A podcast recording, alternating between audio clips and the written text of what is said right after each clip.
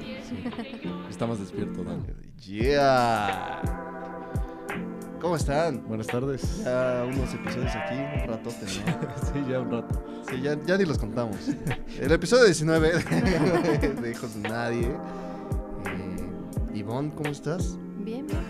Emocionada de estar aquí, de verte después de tanto tiempo. Sí, ya un ratote, ¿no? Años. Fuiste mi jefa. Y también mi madre. También. Se sabe. No lo sabía yo. ¿Cómo estás. Osvaldo? Muy bien, excelente. ¿Y tú? Bien, ¿qué tal la vida? Pues ahí vamos. Desempleados. Uy, Una vez más. ya no funcionas Oye, este empezamos fuerte. Sí. Empezamos Con fuerte. chismecito y todo. Ya hay salseo. ¿Y eso? Pues ya sabes. No. ¿Qué? Por eso te estoy preguntando. Ya sabes, tú ya lo sabes. Es que no sé. Ay, pero yo no sé. Ah, pues ahí andamos buscando nuevas oportunidades de chamba. Así, aquí abajo van a aparecer Sí, estos Los datos. datos. Y el CBE lo ponemos en la box Así de, es. de YouTube. ¿Qué haces? Contráteme. ¿Qué haces? Hago de todo.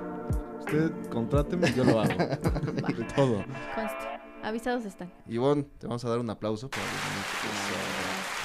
Muchas gracias por haber venido. Bienvenida a este tu podcast. Ay, gracias, gracias. ¿Cómo has estado? Bien, todo bien. Ahí vamos. ¿Qué andas Ahí haciendo? andamos. Para quien no te abajo. conoce, cuéntanos a qué te dedicas. Eh, soy fotógrafa. eh, bueno, en este momento me dedico a la fotografía, eh, la foto de autor principalmente y no sé, soy viajera, Viajera de la vida. Del viajera de la vida. Del Soy- tiempo. Me considero viajera amateur, pero Ahí va, pero ahí va, empezando. lo disfruto. Oye, ¿cómo surge tu gusto por la fotografía? Eh, pues la verdad es que siempre me gustó, pero mm, me costó trabajo hacerme consciente y tomar acción para tomármelo en serio. O sea, tienes como este recuerdo cuando dijiste, de aquí ya, voy a tomarlo en serio. Sí, porque te digo, siempre me gustó. Recuerdo que cuando estaba en la secundaria fue cuando ya me soltaban la cámara, ¿no? O sea, en mi familia. Pero ya había, o sea, ya la había probado. Tengo un tío que es al que le gusta mucho la fotografía, muy aficionado. Y fue el primero que la soltó, así como, a ver, prueba, ¿no? Y si le mueves esto, pasa esto. Y si le mueves aquello, pasa esto. Este, y me pareció como súper mágica la alquimia, ¿no? Porque además era foto análoga. Entonces no sabes cómo va a quedar hasta que ya te, te las enseñan reveladas y dicen, ah, mira, esta es la foto que tú tomaste. Entonces me parecía como mágico eso. Y entonces cuando ya me sueltan la cámara en mi familia, ya con la confianza de, ya sabes cómo se usa, va, este, pues ya le tomaba muchas fotos a mis hermanas, siempre. Este, principalmente graciosas, la verdad. Y- ¿A propósito? pues era así como de, a ver, haz esto, ¿no? Y así de que, o saca la lengua, o haz así, yo sé, como, pues sí, cosas de, pues, de niños, o no sé. Este, y pues dije, me gusta, me gusta, en la prepa igual como que me clavé, pero pues ahí ya tenía mi camarita, ya saben, esa de los 2000, Claro. chiquititas digitales, ¿no? La Sony, que creo que todo La el mundo Cyber tuvo. Con tu Este- SDD8, digas, ya era mucho. sí, era un chingo. y este. Y ya ahí como que ya veía otras cosas, porque además tienes la oportunidad de verla, ¿no? De cómo va a quedar. Entonces ya me clavaba más en la composición que, que te digo, en ver los detalles técnicos. Pero mm, cuando entré a la universidad, de hecho elegí, estudié diseño y comunicación gráfica. Pero la elegí porque los primeros tres cuatrimestres traía foto. Foto en blanco y negro, foto a color y creo que la tercera era como retoque fotográfico o algo así. Pero mi maestro era un vendedor de cámaras. No era fotógrafo, No sabía realmente ni de hacer foto, ni de, o sea, ni la parte artística. Es más, o sea, con decirte que jamás nos enseñó así del trabajo de algún fotógrafo, nada. Solo era un vendedor de cámaras. Entonces ahí como, en vez de, ahí me siento un poco arrepentida y enojada conmigo misma, porque en vez de, de decir, esto es lo que me gusta, me voy a poner a aprender más y este pinche maestro no, no sirve para nada, este, me decepcioné y me alejé de la foto. Entonces, ya cuando estábamos trabajando en la revista, pues muchas de las ideas, este, pues eran mías, ¿no? O sea, como yo llevaba la dirección editorial, pues yo elegía el tema principal del que íbamos a hablar, entonces pues a veces se me, me ocurría como la idea para la portada y así, pero yo no hacía la foto. Entonces, incluso yo hacía el retoque de la foto, pero me saltaba ese paso y decía, es que al final, bueno, yo lo sentía así, ¿no? Al final la, el crédito no es mío. Entonces, Mauricio, que, que es por quien te conozco, dijo, deja de quejarte. ¿Quieres hacer foto? Pues hazla. Hazla. Just do it. ¿No? O sea, a- métete a clases y, y ya, o sea, deja de decir, ay, es que no sé hacer foto, estúdiale. Y entonces dije, ah, sí, ¿verdad? O sea, creo que a veces, como que es la respuesta tan obvia, pero a veces necesita que, que alguien como te la diga así. Un empujoncito. Ajá, y, y órale, vas. Y me metí a estudiar foto ahí en F64 y desde ahí ya no, ya no paré, ya no paré, Hasta ahorita. hasta ahorita. Oye, ¿y dónde estudiaste la uni? Eh, en el Instituto de Estudios Universitarios, Ya. en el IEU. en el IEU. Oye, ¿te acuerdas cómo se llama ese profe? Bueno, No. Sigue Es- vendiendo cámaras. Ese vendedor. Ese vendedor. ¿Quién sabe? Trabaja, era gerente de Fotoregis cuando a mí me dio clases. Ya. Que se sepa, me vale, ¿eh? O sea, El Que salseo se al sepa, máximo. sí. que se sepa, Ah, me vale. Sí, Ah, Hay sí peores historias. Eh, en, en la Benemérita había un maestro que según la de obturación, la, velocidad de obturación la descubrieron dinamitando burros. Sí, sí, mm, interesante es. dato. Interesante. Varios burros tuvieron que ese proceso. Hasta que cacharon la buena explosión, ya. Be- bendito que no había peta porque desmadre, hubieran hubiera funado las cámaras. Sí, oye. Oye, y luego, No, ¿cómo empieza? O sea, pues, eh, empezaste como en la uni, empiezas a tomar los trabajos y luego cómo te empiezas a, pues, a, pues, a crear tu estilo, pues, o tu proyecto. En la fotografía ya. Pues te digo, me, me tomó un tiempo. O sea, te digo, o sea, empecé a hacer foto a los 26. Ok. Ajá, a los 26. Ya así de que formal, digamos. Este, que fue cuando me metí a estudiar ahí en F64 y fue como un taller y luego otro taller y así. O sea, como que dije de aquí. O sea, tanto que acabé trabajando en F64 Un rato. de diseñadora, pero igual, o sea, de mis prestaciones era tomar los talleres Ah, gratis. pues está bien, Entonces, ¿no? pues sí, yo ahí aproveché encantaba. hasta donde hasta donde se pudo, yo aproveché. Pero pues no sé, tengo creo que la percepción que tengo de mí personalmente y de mi trabajo es que soy muy nostálgica. Entonces, poco a poco fui explorando esa nostalgia como cada vez más profundo y justo también como irme preparando en eso. Entonces tomé talleres como de, de foto experimental y así te digo, como más eh, artístico el asunto, este, y no tanto comercial, que es lo que había hecho pues toda mi vida, ¿no? Cuando eres diseñador gráfico, pues te, te meten esa idea en la cabeza, ¿no? De que trabajas para tener clientes y trabajas para lo que quieren tus clientes y tus, tú, todas tus propuestas van en base a eso. Entonces, sí hay como un espacio a la creatividad, pero siempre está regido por el brief o por lo que, ¿no? Vender, vender, vender. Lo que quiere el cliente. Ándale. Y cuando pues trabajamos en la revista y todo eso, pues, pues era, era lo mismo. Era exactamente lo mismo. Sabíamos que la meta era eh, informar, pero siempre con el propósito de vender algo, ¿no? Como entre líneas. Entonces, pues me harté. Me harté del maldito capitalismo. Ah. Entonces, Todos. por eso, mm, como que dije, necesito separarme de lo comercial y, y pues ya te digo, viendo un poco más adentro. Y creo que, mm, pues hice, eh, digamos que cuando ya me clavé muchísimo, muchísimo haciendo foto, fue porque tenía mi corazón así roto. Y, y- no, no vayas ahí. este, y empecé a hacer foto de, de paisaje. Creo que la foto de paisaje es como justo la nostalgia así viva, ¿no? Em, y poco a poco fui haciendo otra clase de foto y el retrato me gusta mucho y es a lo que me dedico ahorita principalmente. Me, me atraen las personas como en esencia y es como que es muy leo de mi parte mi comentario, pero creo que me da, este, me, me, me, me prende mucho la idea de tener la oportunidad de capturar la esencia de una persona en una fotografía. O sea, como si siento que lo logro y la otra persona me dice, lo lograste, puta, yo estoy así de que Soñada. lo logré. Sí, claro. Lo logré, hermano, lo logré. Entonces, por eso es que, que me atrae mucho el retrato. Eh, eh, pero entonces no empezaste haciendo retrato, o sea... No. Hacía, te digo, hacía paisaje y de que mis hermanas de toda la vida, te digo, mis modelos. Y de que, a ver, ponte aquí. Y ahora ya. Y así. Este, pero me traté de alejar de lo comercial.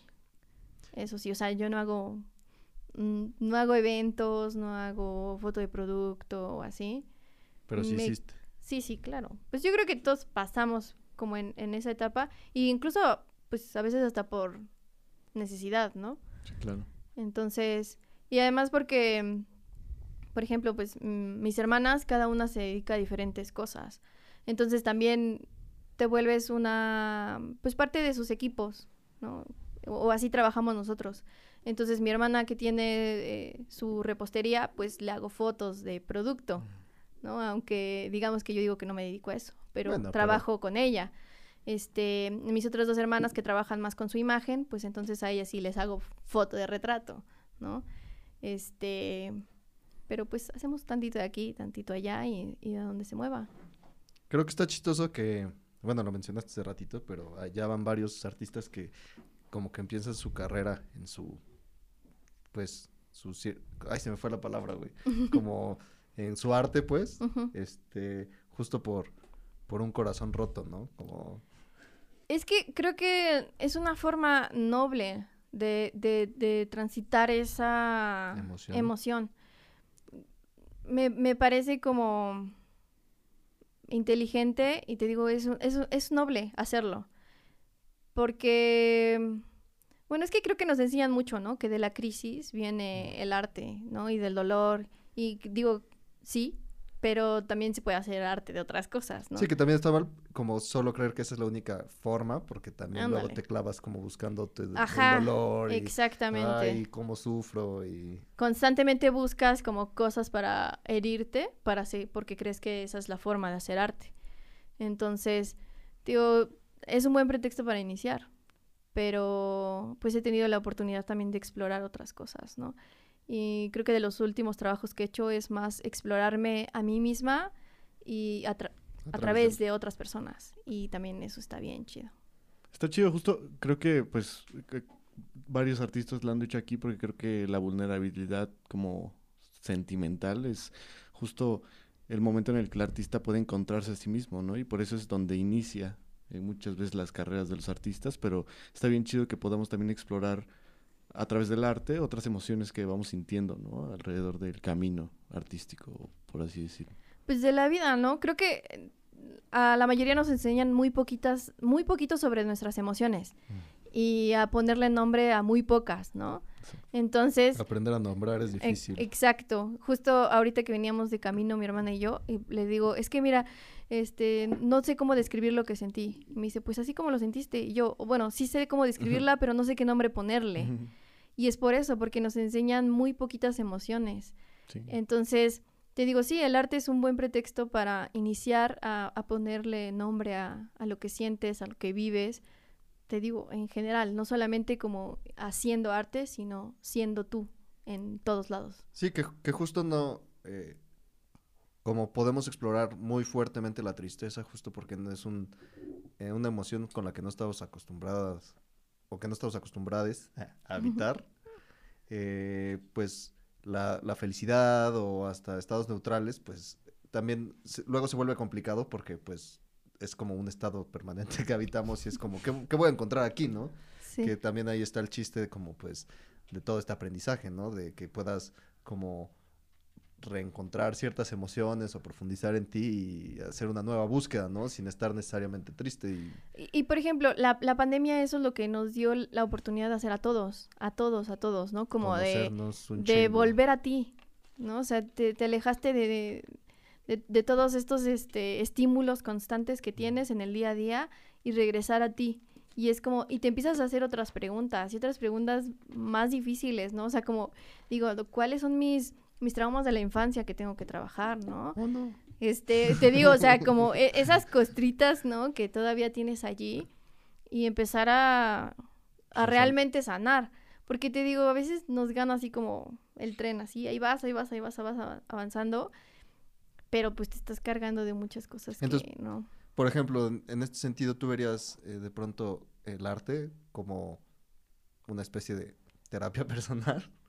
Sin lugar a dudas. Y creo, además creo que hay tantas formas de hacer arte que siempre vas a encontrar una, ¿no? O sea, a lo mejor eh, es lo que pasa con los deportistas. Si los deportistas se dedican a hacer, no sé, son futbolistas, pero tienen que hacer otro deporte aparte como complemento de, de lo que hacen. Entonces tienen que, no sé, estar en el gimnasio, tienen que correr o tienen que hacer natación para complementar.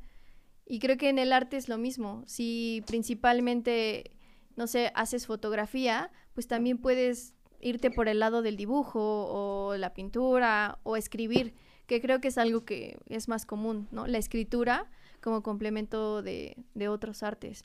Entonces, siempre encuentras la forma. Entonces, te digo, si yo hacía fotografía, eh, bueno, estaba fotografiando a otras personas, en pandemia fue de, estás tú sola, ¿no? Entonces, hacer autorretrato y también es un proceso, Revelador. mm, en- pero... mm, ¿Duro? Duro. Chido. Pues bueno, para mí fue duro. Em, pues sí, por- porque te digo, salen, salen otras cosas a flote, ¿no? Cuando, cuando dejas que el, el agua se calme, empiezan a salir cosas. Entonces, sí fue enfrentar, te digo, ciertas, ciertas cosas, ciertos monstruos por allí, y sí fue duro. Pero salieron cosas chidas. Bueno, pues también hay que aprender a domar esos monstruos, ¿no? Sí, pues es eso, ¿no? Es como dicen, ¿no? Es no tenerle miedo al- a, la, a la ola, sino subirte y, y surfearla. Y eso Wow. es. Qué hippie. Somos. Sí. no, pero está chido. pues, me gustan mucho las metáforas del mar. ¿no? Sí, le gustan un chingo. Así dice en Instagram.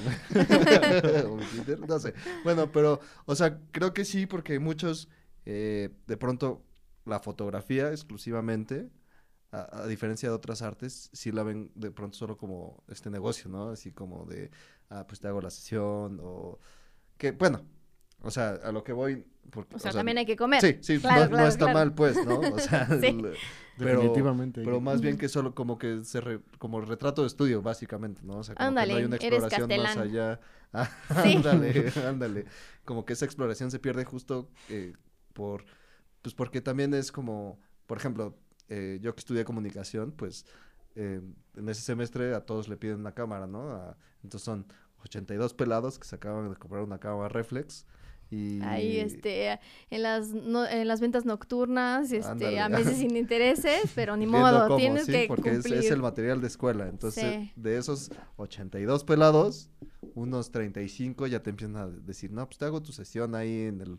En el estudio. Bueno, de no, no, ni eso, ¿no? Ahí en el jardín de, Arte, o ¿cómo se llama? El metropolitano. Ándale, sí.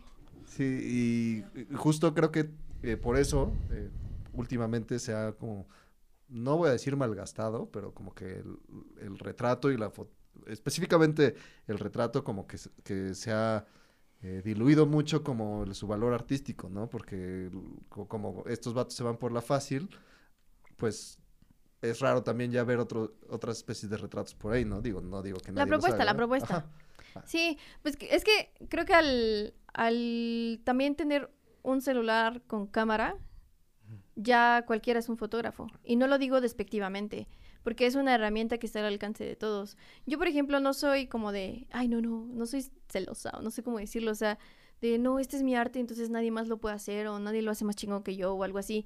No, al contrario, yo soy una persona que le gusta enseñar y que le gusta compartir. Y es como, güey, ¿quieres hacer foto con tu celular? Puedes también, ¿no? O sea, no necesitas una cámara fuerza. Además, también creo que es por la escuela que yo tuve, o sea, de aprender a hacer foto.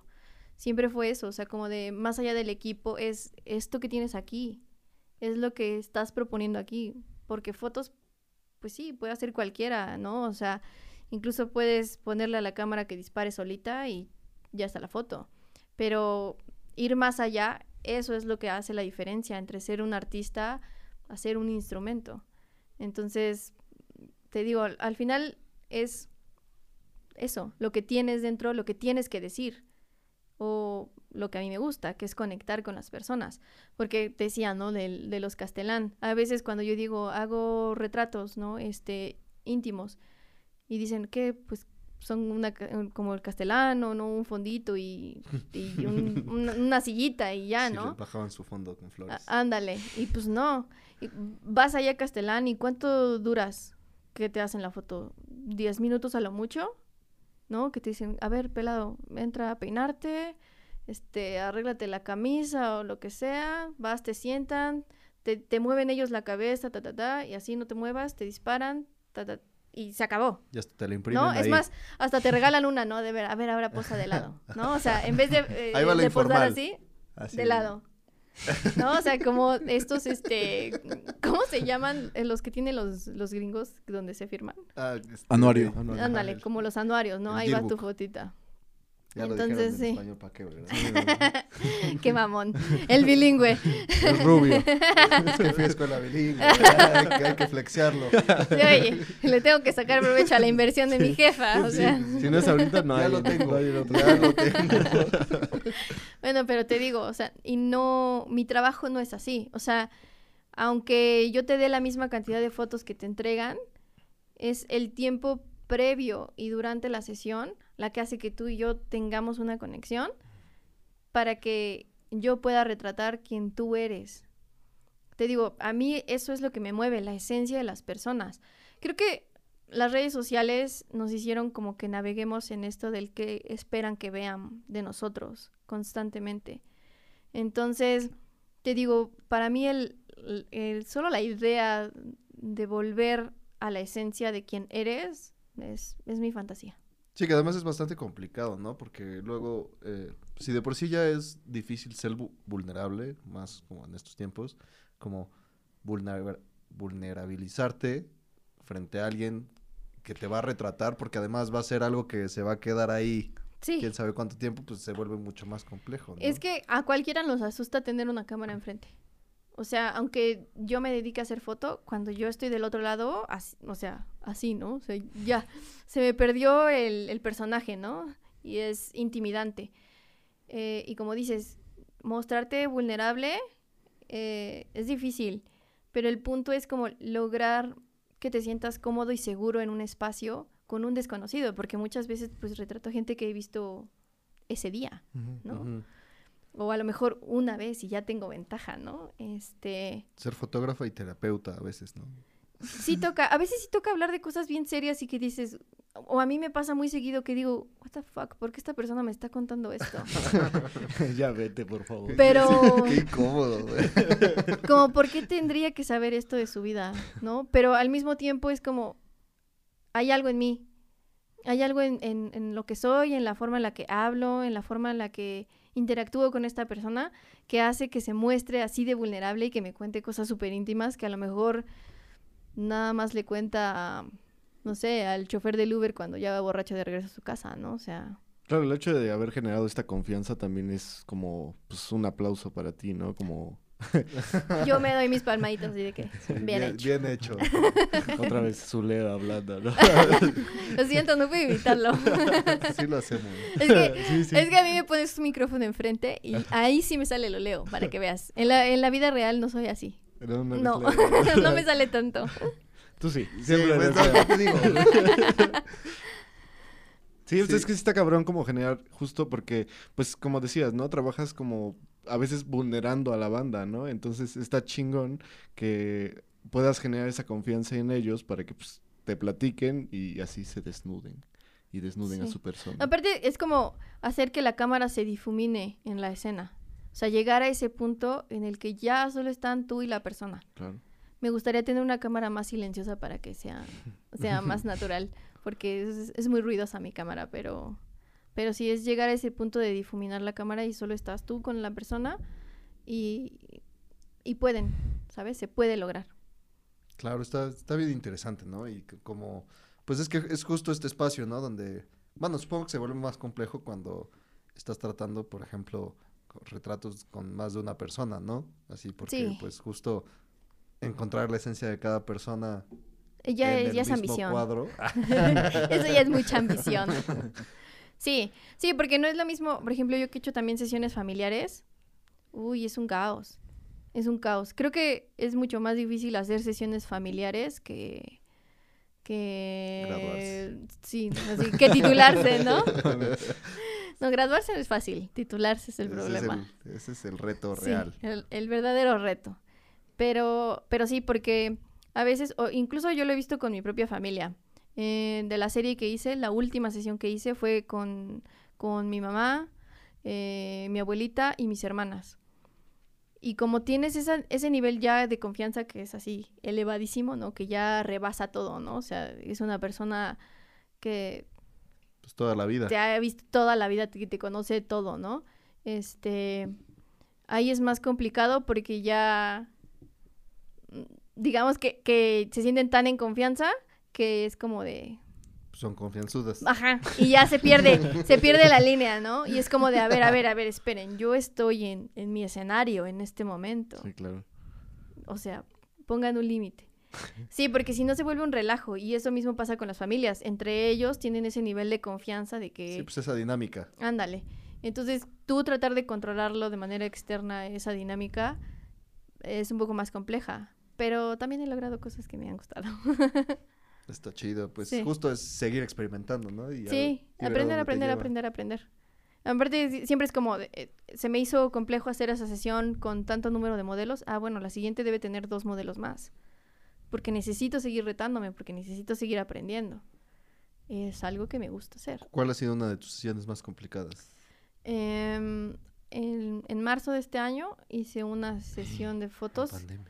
Que sí, que además fue en pandemia, entonces ahí con el cubrebocas y así es horrible. Pero eran para una revista, este, y hubo así como el gran equipo, ¿no? Que yo armé. Ya les contaré esa historia.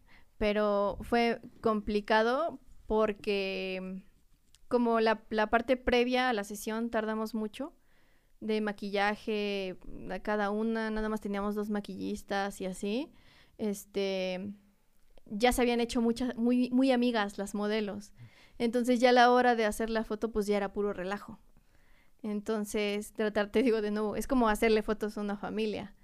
Ya están en el relajo que ya no puedes controlar. Y además como era un- una onda más eh, pues editorial, pues no era, no era lo que yo quería. Este fue difícil, pero pues, al final me gustó.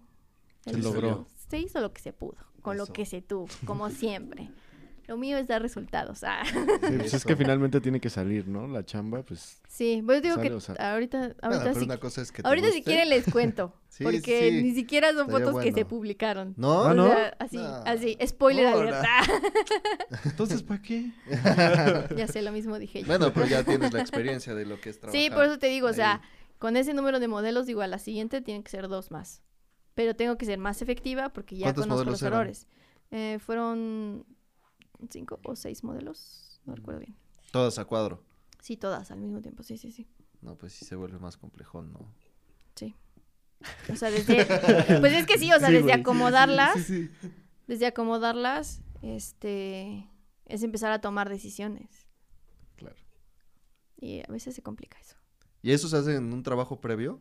¿O Sí, o sea, la, eh, sobre todo cuando es una cuestión editorial, sí ya debes tener la idea de cómo, porque si va a ir una foto en la portada, y sobre todo que tengo experiencia en lo editorial, sabes que tienes que dejar ciertos espacios para, para eh, la información que va y el título de la revista y todo eso.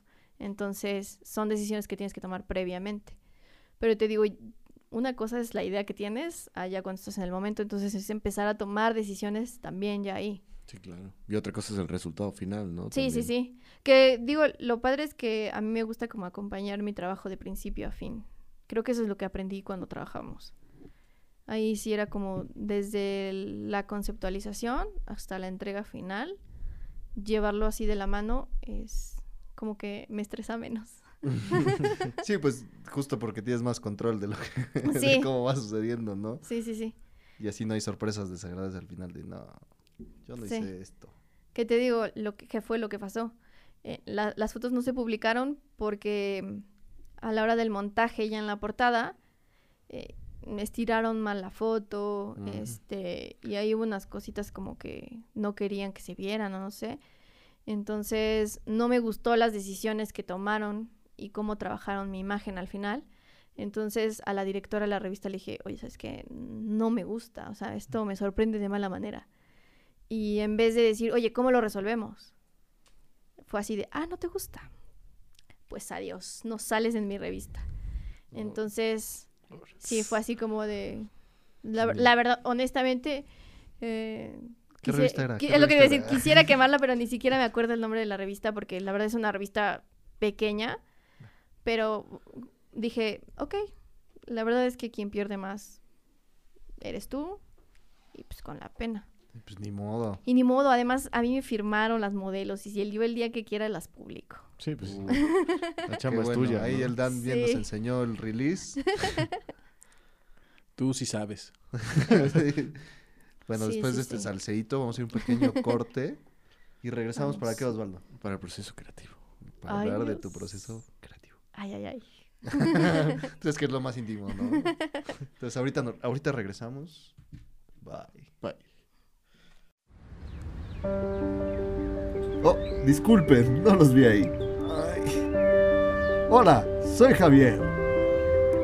¿Estás harto de ver ese contenido basura en la televisión? Pues hoy te traigo la respuesta. El contenido favorito de adultos y grandes. ¿Ya sabes de qué hablo? Hijos de nadie. Buenas buenas. Es, es- sí, está bueno, eh, nos gustó, nosotros nos gustó, este, véanlo, este, ve, ve- ¿Aún no lo tienes claro? ¡Mira este güey! No, yo creo que sí está, debería ser- está cagado, güey, tú velo, tú velo. Ahora ya lo sabes. Hijos de nadie. Todos los lunes. Míranos.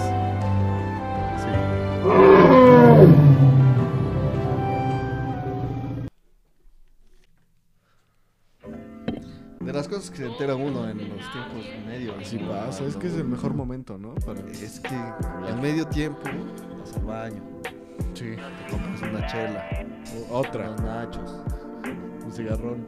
uh, una semita si vas al estadio. el medio tiempo es de las mejores cosas que pueden pasar. ¿Te acuerdas? Cuando había. No, ya A ver, ¿de qué tocó, vas a hablar? es que Algo muy poblano, seguramente. A Dan y Ivonne sí, de cuando ibas al cine y las, las películas te dieron me- intermedio. Claro que sí, me tocó. claro. Bro, Sí te tocó. sí me tocó. Bueno, porque el estás cine ya era hablando? viejito. No, no, yo venía acá. Ah, Acá hay Atlisco. Sí, sí me tocó. ¿Cuánto quiere el cine de Atlisco? Atlisco, ¿no? Los atlisqueños. Atlisco. Atlisco. Atlisco. Les da prisa. Les da prisa por acá. Atlisco. Un saludo a toda mi familia de Atlisco. Ah, tienes familia de Atlisco, ¿verdad? Así es, así es. Tu abuelo fue presidente de allá. Presidente municipal por el Sí, PRI. este, Que traes el PRI en la sangre, ¿no? Bácala. Ah, caray. El chorro del imperio. Bueno, estamos de vuelta, ¿no? Estamos de vuelta, hijos de nadie, mira. Claro que sí. Qué intro tan largo. Estuvo bueno. Sí. Divertido. Ivonne, Estuvo a gusto. ¿Qué tal? ¿Cómo te Yo lo estás bien. pasando? ¿Muy bien? Sí. Estoy. Nos estabas estoy contando, tranqui. nos estabas contando antes de ir con el proceso creativo. Que era Este chisme. que fuiste docente. Sí. ¿Qué tal la docencia? ¿Qué, qué se siente moldear las mentes del futuro? Es futuro una gran responsabilidad. Sí, no, pues sí, Sí. definitivamente. Definitivamente. Pero algunos no se lo toman así. No, Ujú. Nada muy más van pocos. por cobrar. Y ya. Tú no eras profe barco. No. Creo que lo que traté también era como de no, que no fueran mis, que se sintieran que yo era su enemiga, pero tampoco que éramos cuates. ¿no? sí, hay que marcar Clásico. la línea. o La sea, línea porque está, está sí. difícil, ¿no? Sí, es difícil. Yo si fuera profe sí quisiera que creyeran que soy su cuate. Bien ¿Sí? pedo en sus pedos. Y al final, Sí. reprobado, ¿no? Pues somos ¿Qué cuates, güey, pero no estudiaste, pues ¿Qué pasó? ¿Qué creías? Pues es que tu amigo te dice la verdad, ¿no? Y en Sí, la todos. cara. O sea, no me la esperaba. Pero chido. O sea, creo que eh, lo único que sí me costó trabajo fue mm, los de último año de prepa. fueron así como mi gran reto. Porque esos güeyes ya les, Les vale, les vale madre. Sí, ya, les vale.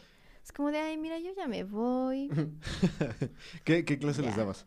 Eh, en preparatoria di taller de medios de comunicación. Ok. Tú no me vas a decir qué hacer. Sí. Porque además yo voy a ser abogado. Ándale. Pero justo era como hacer que fuera, todo se tratara de sus intereses para mantenerlos interesados. Entonces siempre era como de a ti que te gusta, anime. vamos a utilizar los medios de comunicación para que hables de lo que a ti te gusta hablar o de lo que a ti te interesa hablar. Claro. Entonces era como siempre adaptarme a quienes, a quienes eran. Como, sobre todo verlos como individuos. Creo que, creo que cuando los ves como grupo, ya perdiste. Órale. Entonces Sí, sí. tiene sentido. Sí, porque pues justo si te dejas de interesar por cada uno de ellos por separado, pues si solo eres, estás replicando esto de, ah, pues soy el profesor tú y el ustedes son... alumno. mi-". Ajá. Sí. Y no tienen individualidad, ¿no? Así, básicamente. Y, y creo que mm, en las experiencias que yo tuve con los maestros, yo prefería ser el conejo muerto, ¿no? O sea, ese, ese maestro que te anima, que te inspira, que, no sé, que te apoya, que realmente trasciende en tu vida, Un saludo. a ser, eh, un Un saludo, saludo al conejo muerto. eh, máximo respeto. Máximo Claro que sí, respeto. sí. RT, respeto total. Sí. Y hacer ese maestro que solo va, da su clase y no sabes así, ¿no? O sea, como no se involucra contigo. Es más, ya ni te acuerdas de cómo se llamaba ni nada. Ahí buscan el resto de la clase en internet. Ándale. Entonces sí prefería ser como esa, que me recordaran. Pero al final con estos chavos que te digo que me costó mucho trabajo, eh, en la semana esta de... La última semana de que antes de que se gradúen y eso, hicieron su semana de no sé qué, como hay cosas locas. Y de que van vestidos todos igual, ¿no? Así de que van con pijama y van... De uniforme. así, Para no usar uniforme Ah, pero como cosas aquí locochonas y me invitaron a unirme a su semana y nos vestimos de cholos. Toda la semana. No, el, el día de mi clase, o sea, ese día fueron vestidos de cholos y yo también con ellos. Muy choleros. Estuvo chido, o sea, como cerramos bien nuestro ciclo. Sí. Y pues dar clases en universidad, pues es, es otro nivel de complejidad. Porque, bueno, yo siempre creía que vas con, vas con la idea de que, pues, si están estudiando eso es porque les interesa lo que vas a enseñar. Claro. Pero muchas veces no es cierto. sí. Sí, pues a veces es como, ajá, pero solo me interesa esta parte, ¿no? O sea, como si mi licenciatura incluye todo esto, ah, pues a mí solo me interesa esta línea. Y si no es lo que tú me das, me da un poco de hueva. Pero di clase en diseño gráfico, en la licenciatura de diseño gráfico, y di em, teoría del color. Mm. Y yo me la pasé increíble. Yo bomba, no sé. ¿Quién sabe ellos? Bomba. Ellos sufrieron, pero al final aprendieron y créeme que incluso algunos de- con algunos de mis alumnos todavía me hablo y, y es eh, algunos me han dicho así como de "Eh, gracias. O sea, porque te tomaste en serio y, y yo lo llevé a la práctica. Porque aparte la mayoría fue como de el título de la materia lleva teoría, va a estar de hueva la materia, ¿no? Nos la vamos a pasar leyendo así como Biblias del color y la... De eso no te sirve de nada si no sabes cómo ponerlo en práctica. Entonces era cada Muy examen, era cada examen hacer un ejercicio práctico. Esto que estás aprendiendo, cómo lo, cómo lo pones en algo físico relacionado a lo que estás estudiando.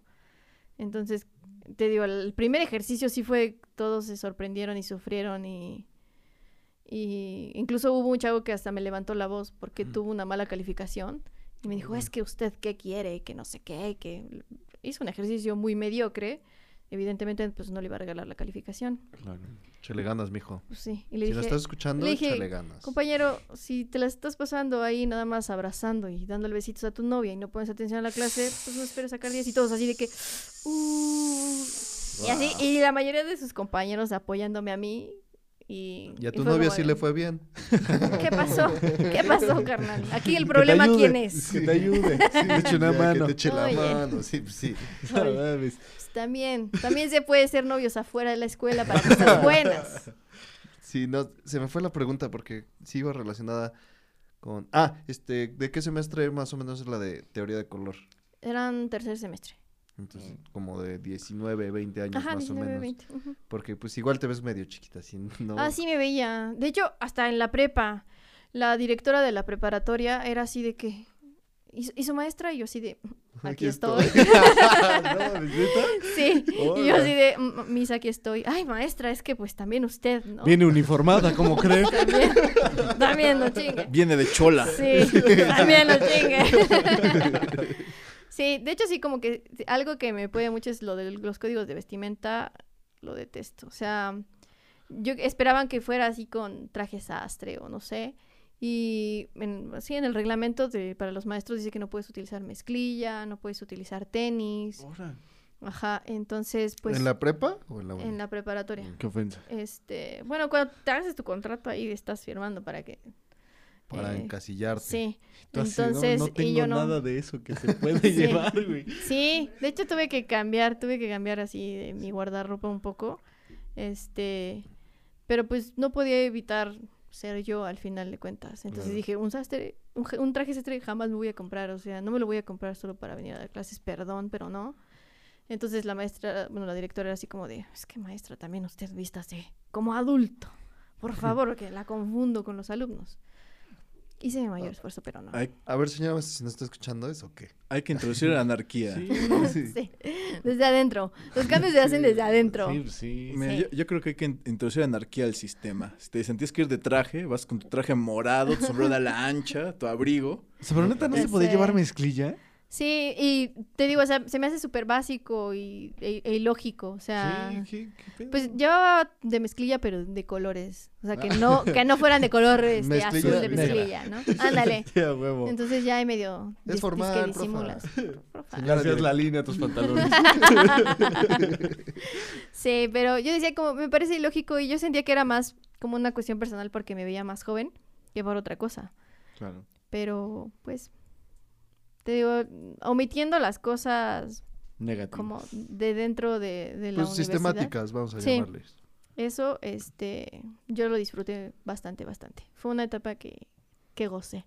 ¿Volverías digo- a ser profesora? Sí, te digo, cuando estuve ahí, de hecho, como tenía otro trabajo al mismo tiempo, eh, tuve unos problemas ahí con esta cosa del SAT y todo ese rollo. y el primer, todo el primer semestre no pude cobrar. ¿O no? Entonces yo me movía con el dinero que ganaba del otro trabajo. Entonces se volvió ahí como mi ahorrito. A huevo. Y hasta, hasta- me acuerdo que hasta el final cuando ya tuve que resolver, porque pues ya todo el mundo se iba de vacaciones y así, tenía que cobrar a fuerza, este, me decía el contador, ¿qué pasó, maestra? O sea, ¿qué viene a trabajar por puro gusto? ¿De qué pasó?" vive? Sí, qué pedo. Y yo, ay, pues es que no vivo de ser maestra, ¿no? Pero, pero te digo, siento que también eso marca la diferencia entre cuando haces las cosas. Bueno, no debería, pero pues sí, siento que sí se notaba mucho eso. O sea, que iba a dar clases porque disfrutaba hacerlo y no porque tuviera que hacerlo. Entonces, yo, bastante chido. ¿Y de alguna forma lo volverías a buscar o solo sería si te llega la oportunidad? Mm, no lo sé. Bueno, me gustaría dar, dar clases, pero de manera independiente, porque te digo, estas cosas, como dicen, sistemáticas, Como el tallereo y eso. no me gusta. Sí, preferiría. Mil veces. Este. Pues es más personal, porque más bien tú creas todo, ¿no? O sea, sí, aparte te digo, o sea, es el, el rollo de que se creen chismes o de claro. cosas así el súper... salseo. No, Pues ese es el problema de las instituciones, ¿no? Salseo No tener profes. también buen ambiente laboral y generar justo todas estas cosas negativas. Aparte a mí me de da mucha flojera. Aparte digo, o sea, yo iba, daba mis clases y vaya, o sea, conocía a dos maestros, pero porque, no sé, en una junta estuvimos juntos y él me lo encontraba así de que en los pasillos y buenos días o buenas tardes y tan tan. Y ya de ahí pero salió el hasta chisme. ahí. Y ya, se armaba el chisme. No, estás Uh, no, saludando, no. estás saludando a los profes. ¿eh? Agua- No, sa- ¿sabes qué? Están comploteando. Aguas con la esposa, ¿eh? Aguas con la esposa. Están comploteando. No, es que decían que estábamos comploteando en contra del director de, de las carreras y cosas así que digo. Eso ni fue, siquiera eso lo conocía. Sí, en la universidad. Yo ni siquiera conocía al director ni nada. No, pues, Esas cosas, te digo, son los que no me laten y esto de que tienes que obligar a tus alumnos a, a estar dentro de una cajita, uff, yo no. es que, por ejemplo, ¿qué edad promedio tenían los otros profesores? Porque también es una dinámica bien distinta, ¿no? Pues había como yo creo que otros tres o cuatro que éramos contemporáneos y de ahí en fuera algunos eran más grandes. Y sobre todo se notaba más en la prepa. Creo que los, los, de, los maestros de prepa éramos los que daban, los jóvenes éramos los que dábamos talleres. Mm. Sí. Estos de área, ¿no? Ujú. Lo- los que dábamos talleres éramos los, los chavos. Los, los, los otros ya eran los de física, Ujú. química, Sí, historia. ándale, lo- los de la línea. Y, y, pues, Los de no, la caja. los de la caja. Y, y a mí me gusta tenerlos fuera de la caja. Claro. Y es que sí, sobre todo, pues, ¿por qué voy a tener a los alumnos dentro de la caja si ni yo estoy ahí adentro, no? es una mamada. Sí, me parece ilógico, sí. Y por ejemplo, diciendo del, del conejo muerto, acabo de recordar que cuando me dio clases, él tenía que utilizar, porque igual el código de vestimenta de la universidad, tenía que utilizar sus saquitos con, de manga larga para que no se le vieran los tatuajes. Ahora. Y era así como de, todo el mundo nos damos cuenta que el profe está tatuado porque está tatuado hasta las manos, ¿no? El cuello, así. Es como, Sus uñas negras. ándale, es como, güey, Brother. Está ilógico, ¿no? Pero, y aparte lo veías ahí de que sufriendo con el calor, pero pues era lo que pedía la universidad y era como, esto yo no lo quiero. ¿Y en esos tiempos ya estaba muerto? El conejo. Ya, yo ya lo conocí muerto. Oye, ya saltando a la carnita del segmento. Claro que sí. Mira, vamos a dar un poquito de un preludio, ¿no? O sea, como que en este pedo del proceso creativo, pues, eh, en estos ya 19 capítulos nos hemos topado como con muchas cosas distintas, ¿no? Como la búsqueda de las musas, como chambearle, como la estructuración por tiempos de la chamba y muchas cosas muy chidas, ¿no? Que también finalmente como que, al menos a mí, no sé, a mi compañero Osvaldo, eh, me han servido también como para empezar a identificar mi propio proceso creativo, porque es algo complejo, ¿no? Y complicado, pero tú tienes como, o puedes reconocer tu proceso creativo y si sí, cómo funciona, y si no, pues cómo le haces. ¿Cómo sobrevives? ¿Cómo Sí, ¿no? para, para ser creativa? Sí. Eh, ya era, ya era de opción múltiple. Es... Está interesante. Digo, a mí me encantaría ser, este, más Virgo, ¿no? Más estructurada y tener como paso uno, paso dos y así. Eh, pero la verdad es que no. Tampoco soy de que espero a que me llegue la inspiración. Porque está bien, cabrón, eso. Yo creo que... mm, No chambeábamos nunca. pues sí. Se comería cada dos años. Yo creo que lo, lo indispensable o lo que yo considero indispensable es vivir, o sea, es experimentar. ¿No? La vivencialidad. Sí. Y, y a mí me ha funcionado ver cosas, o sea, ver películas, eh, no sé, el trabajo de otros, leer, este, eh, estar estu- estudiando constantemente, eso también me mantiene creativa. Y además, trabajar con otros creativos te hace mm, como tener la chispa, ¿sabes? Todo el tiempo viva. Y es algo que a mí me ha ayudado. Em, pero siempre, pues no sé, yo lo que recomendaría sería como tener diarios para escribir. Escribir tus, o sea, lo que, lo que salga y después lo revisas y de ahí empiezan como a surgir cosas o coincidencias o así. O por ejemplo, algo que también que se da mucho en la foto es revisar tu material. O sea, después de un tiempo, darle una revisada a lo que, a lo que has hecho y es como, a ver, ¿qué me está interesando? ¿Qué es lo que estoy viendo? ¿Por qué lo estoy viendo? Es como un pedo súper filosófico hasta cierto punto, ¿no? Como eh, te vuelves tu propio psiquiatra, ¿no? O sea, a ver, a ver, Na, na, na, na, na, doctor, psiquiatra. Pero entonces también trabajas con diarios. Eso está súper interesante dentro del proceso creativo porque pues justo es anotar como ya sea lo que sea. Todo, ¿no? sí, Ajá. Eh, Sí. Y de ahí ir sacando y extrayendo. Pues ¿no? justo mencionabas, ¿no? Como el primer segmento que creo que tu segundo arte o tu arte de acompañamiento, vamos a llamarle, pues es la escritura. la ¿no? escritura. Sí, es algo que, que pues sí, creo que hago desde, desde mucho más joven, Querido diario. pero no, no así, porque sí me da, eso sí me da cringe, la neta. Ajá, Desde ¿cómo- chiquita. ¿Cómo, es, Sí, cómo son tus diario. diarios? ¿Sí ¿Eso es lo que te sucede en el día entero? o- No, es, es como, no sé si han visto esos ejercicios como de los, pues ay, se me olvidó el nombre del el ejercicio, pero es que te pongas un, un cierto tiempo a escribir así sin orden, sin estructura, lo que te vaya saliendo. Ajá. Y cuando lo hacía de más joven no tenía esa, no tenía conocimiento de eso. Solo escribía por escribir. Y a veces eran cosas así de que súper deprimentes o súper románticas o súper felices. eh, Así, o sea, Acorde que es como lo que salga. Como no ponerte la regla de que incluso a veces ni siquiera mm, cuestionarte tanto sobre si tiene estructura lo que estás escribiendo, o si tiene, no, si está correcta la narrativa o así. Un poco Es- en automático, ¿no? Ajá, o sea, es soltarlo. Y también sirve mucho escribir lo que sueñas.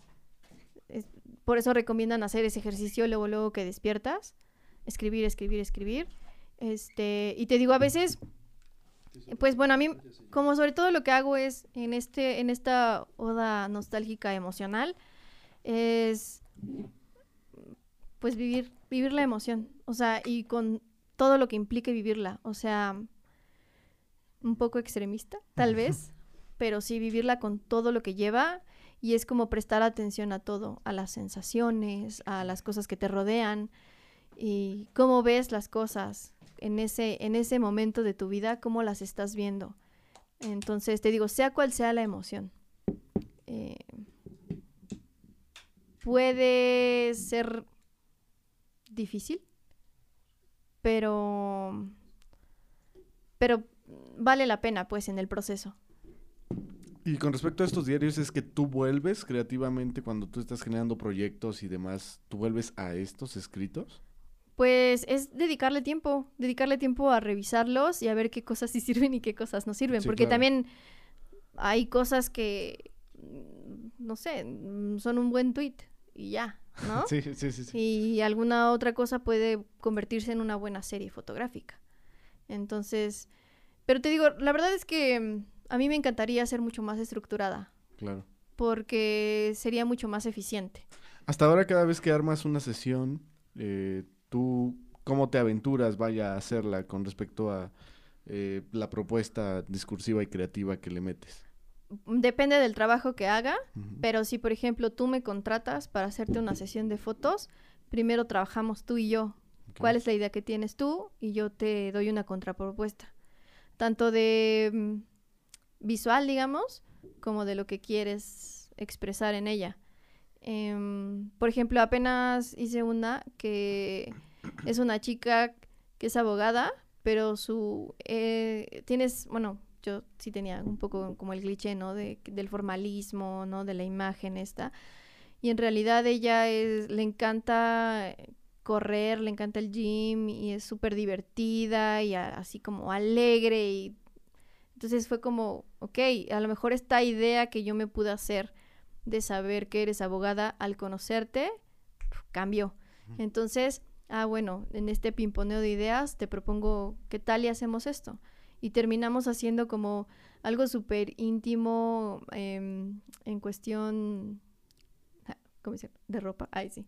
En cuestión de cuánta ropa tenía puesta, ¿no? Este, pero te digo, como conectar con su lado eh, femenino y también eh, esta, esta chispa alegre, ¿no? Y del- del- de la energía y así.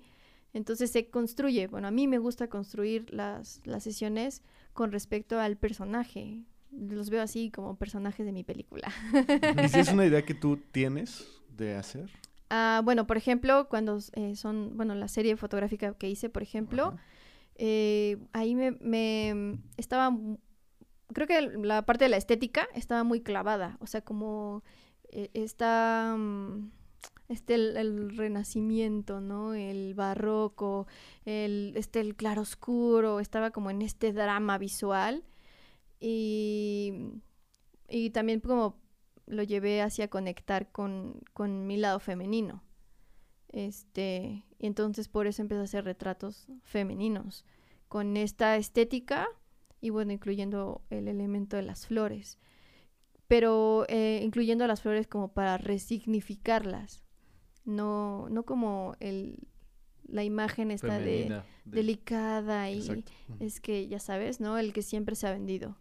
O sea, justo el estereotipo de lo femenino. ¿no? Ándale, sino como resignificarlas y, y ver que depende de, de quién esté, de quién las use, de quién las porte y cómo aportan tanto estéticamente como al significado de toda la imagen.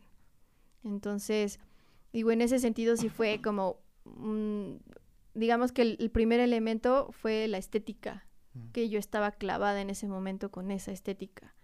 Este, como los Borgias y eso, como más oscuro Claro. y así. Entonces, este, ese fue el primer elemento, de ahí como lo que a mí me interesa, ¿no? De conseguir de esto.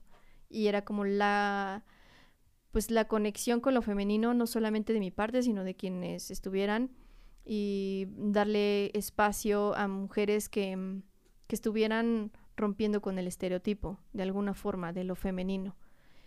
Y así fue como se fue construyendo. Y fue un proceso largo. Yo inicié ese proyecto en 2019 como mis primeros acercamientos al proyecto. Em, y también algo que a mí me gusta hacer es, te digo, es rodearme de creativos, porque siempre tienen algo que aportar. eh, y creo que es muy enriquecedor. Y hay cosas que dices, ah, va, sí, me late, y otras que, que "Eh, tal vez no, pero lo tomaré en cuenta, ¿no? Claro. Este, y creo que eso también aportó muchísimo. O sea, por ejemplo, eh, en este proceso yo traté de, mm, de conseguir un intercambio con una chava que hace arreglos florales para hacer la serie. Y este, bueno, al final ya no pudo porque se enfermó y no sé qué. Pero ella me dijo que, que yo hacía los retratos como solo cerrados, ¿sabes? Como así, Medio cuerpo, medium. pues. Y cuando hablé con ella me dijo, pero somos más que un rostro, ¿no? Somos más que un rostro, somos un cuerpo entero. Y dije, claro, además también en eso somos muy distintas entre todas, ¿no? Entonces me alejé, digamos, pero me permitió explorarlo de otras formas. O sea, mis... En la serie hay retratos más cerquita y de ahí me, me voy alejando poquito a poco. Eh, y yo estoy bien contenta con el resultado. Este, y te digo, y además es un proyecto que, que no hice sola, que, que me terminaron ayudando eh, varias personas, como que se hicieron equipo conmigo. Y lo mismo, también construyendo la imagen a razón del personaje ya en la, en la acción. Pero, o sea, digamos que el discurso, este, pues era lo que a mí más me interesaba. Claro. Y está bien chido también que menciones como justo eso, que te apoyas un chingo en, eh, en banda, ¿no? Como en estas vivencias que tienes junto a otras personas. Porque, bueno, eh, sobre todo artistas musicales eh, nos han comentado mucho esto de que se contaminan creativamente, ¿no? Como al escuchar eh, demasiado el trabajo de otras personas y, y- y vaya, tú te sirves justamente de eso, ¿no? De escuchar y ver trabajo de otras personas y que sí eh, aporten, pero solo lo que tú determines que está chingón para el proyecto que estás en- teniendo en puerta, ¿no? Es que hay que saber editar eso, o sea, hay que saber editar todo, o sea, eh, yo por ejemplo no soy de estos así de que, ay, yo solo veo cine de arte, porque, Claro. ¿sabes? Porque todo nos alimenta y porque también es importante estar en, en el día a día, en qué está pasando allá afuera, de qué es lo que se está hablando, qué, qué es lo que, los intereses que hay o cómo se está moviendo el mundo en este momento. Entonces, si te la vives como encerrado en tu cabeza, mm, sí, a lo mejor salen cosas interesantes, pero como dices, servirte de otras personas para alimentarte es muy enriquecedor y es, además, en, en ese, en ese tipo de trabajos aprendes tú y aprende el otro también, ¿no? Aprende de lo que tú tienes que aportar y viceversa. Entonces, te digo, para mí fue bastante, bastante chido, o sea, y además involucrar a personas que mm, a lo mejor no se imaginaban estar haciendo lo que hacían, ¿no? El, mm, mi hermana decía hace ratito, ¿no? Que tiene su negocio de repostería. Ella estudió gastronomía y ella me ayudó a armar los sets, ¿no? O sea, que era algo que a lo mejor no se imaginaba haciendo, Sí, claro. pero digamos que las cosas que aprendió, pues bueno, sabe armar eventos o no sabe decorar un platillo. Terminó armando sets conmigo. Entonces es como de, ¿qué tendría que hacer ahí una licenciada en gastronomía? Pero, eh, te digo, es hacer equipo y al final eh, lo que ella hace es creativo también. Claro. ¿no? Sí, y es aprender también es- de estas cosas como que justo no pensarías, ¿no? Que emplatar tiene algo que ver con la estética de una sesión de fotos Sí. o demás, ¿no? Y, justo conocer esto de las personas es lo que también aporta un chorro al proyecto, ¿no? Creativamente. Sí, te digo, cada uno tiene su perspectiva, ¿no? O sea, por ejemplo, Mauricio, que, que te digo, por, por él nos conocemos, eh, él es muy Virgo, ¿no? Y él es así de muy estructurado en, en muchas cosas que hace, es muy técnico. Y eso también a mí me obliga, ¿no? Como a aprender de esto, de la técnica. Porque yo soy muy visceral, ¿no? El hacer las cosas es como, ah, como la siento y como me vibra y como, ya sabes. Leo. Leo al final de cuentas. este, entonces, te digo, juntarme con alguien así que es estructurado hace que yo me, me vea forzada a, a- a ponerle estructura, a- también a como a mi cabeza y, y así. Porque si no, no llegan a nada los proyectos. Esa es la verdad.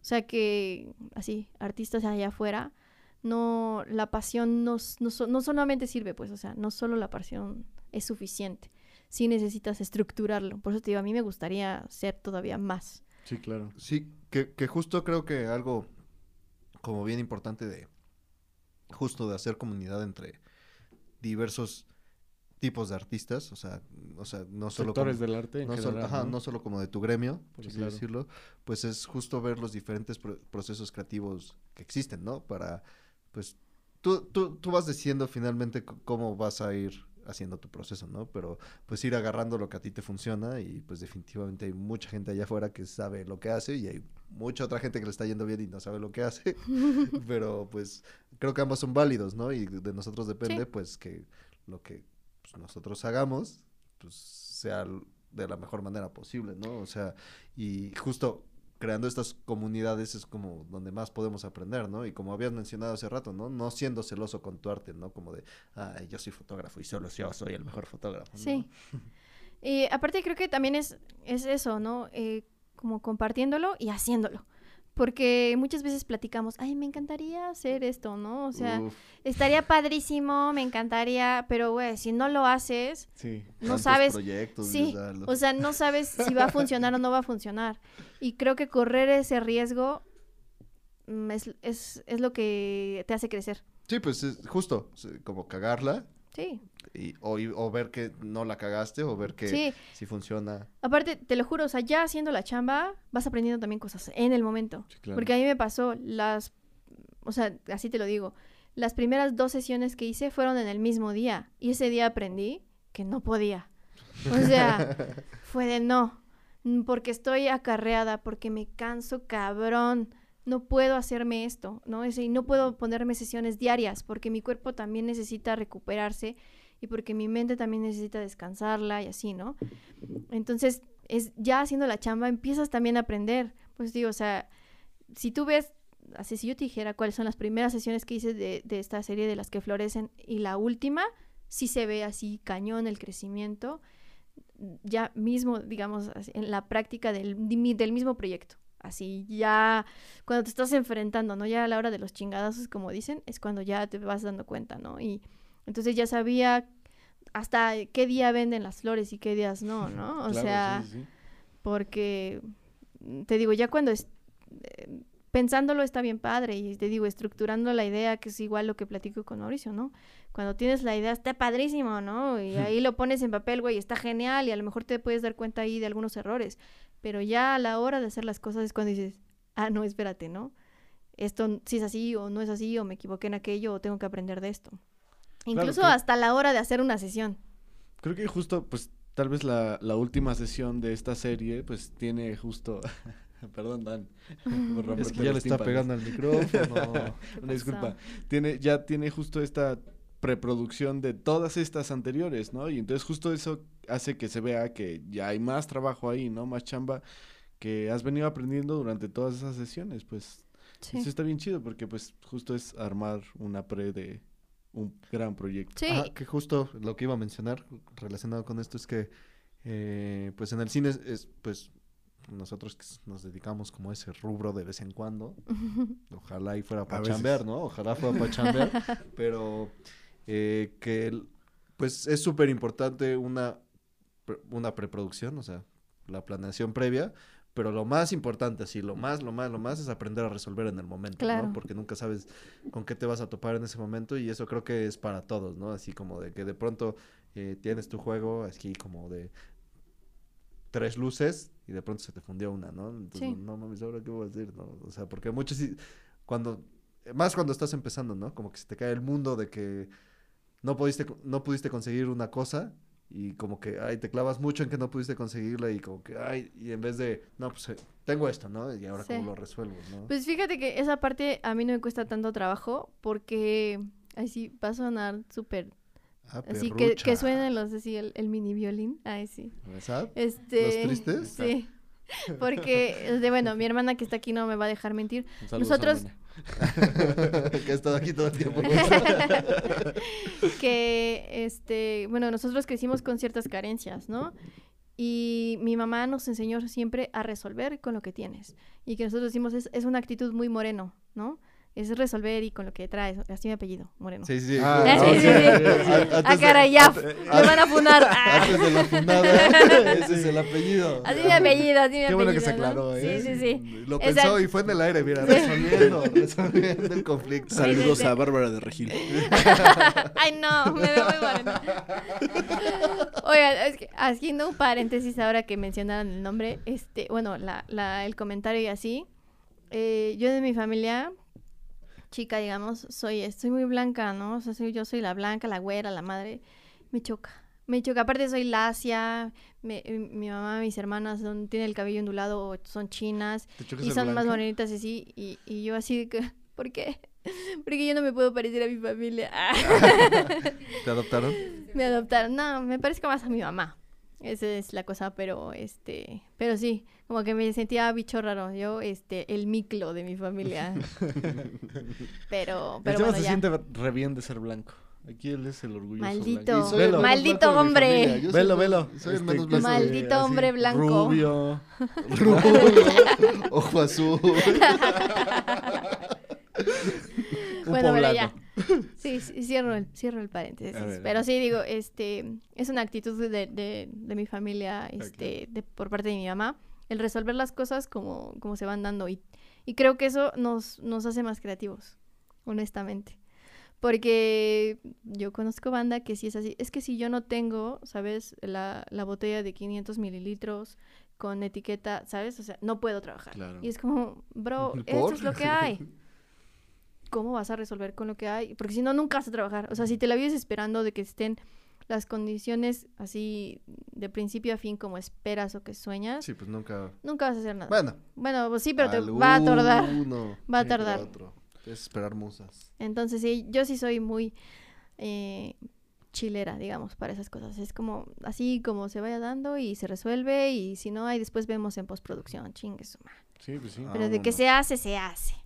La cosa es resolver y la cosa es hacer también, ¿no? Sí. Porque definitivamente de pronto sí hay mucha banda que espera tener la locación perfecta, ¿no? Cuando, pues, brother, vete a caminar, igual encuentras aquí en Puebla. Sí. ¿Para, qué te quieres ir? A Zacatlán.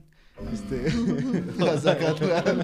no, pues ahí hay comentarios de otros rodajes. Iván, un placer tenerte. Muchas gracias. Aquí tu podcast, hijos de Gracias, madre. gracias. Eh, que por cierto, dos comentarios extras. Claro que sí. Una de las palabras que más se mencionó en este programa se fue vulnerable o vulnerabilidad, etcétera. Mi siguiente proyecto habla o va quiere hablar sobre la vulnerabilidad masculina, entonces, bueno, aprovecho el espacio Claro. por si alguien está interesado en participar, sobre todo hombres o que se identifiquen como, como varones y mm, están invitadísimos. Gracias. Este, digo, si gustan explorar esa Claro parte de, de, de quiénes son.